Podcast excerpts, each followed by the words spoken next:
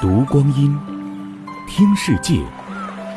二零一八声音日历，八月六日，农历六月二十五。一九四五年的八月六号，一颗名为“小男孩”的原子弹在日本广岛市区五百八十米高空爆炸。巨大的蘑菇云、冲天的火柱、刺眼的白光和震耳欲聋的轰响声，成为广岛人无法磨灭的恐怖记忆。一九四五年夏末，日本在二战中败局已定，但依然拒绝接受敦促其投降的波茨坦公告。时任美国总统杜鲁门下令，在人类战争中投下第一颗原子弹。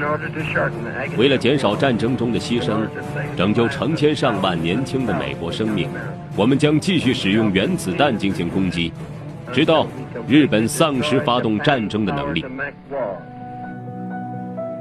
如今，广岛以和平之城展示在世界面前。每年的今天都会为原子弹死难者举行盛大公祭活动。遗憾的是，许多日本年轻人对其缘由却又是一知半解，甚至一无所知。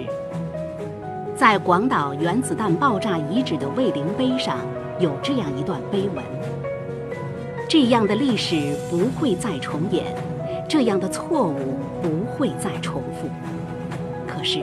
如果不能正视历史，又何谈和平之路？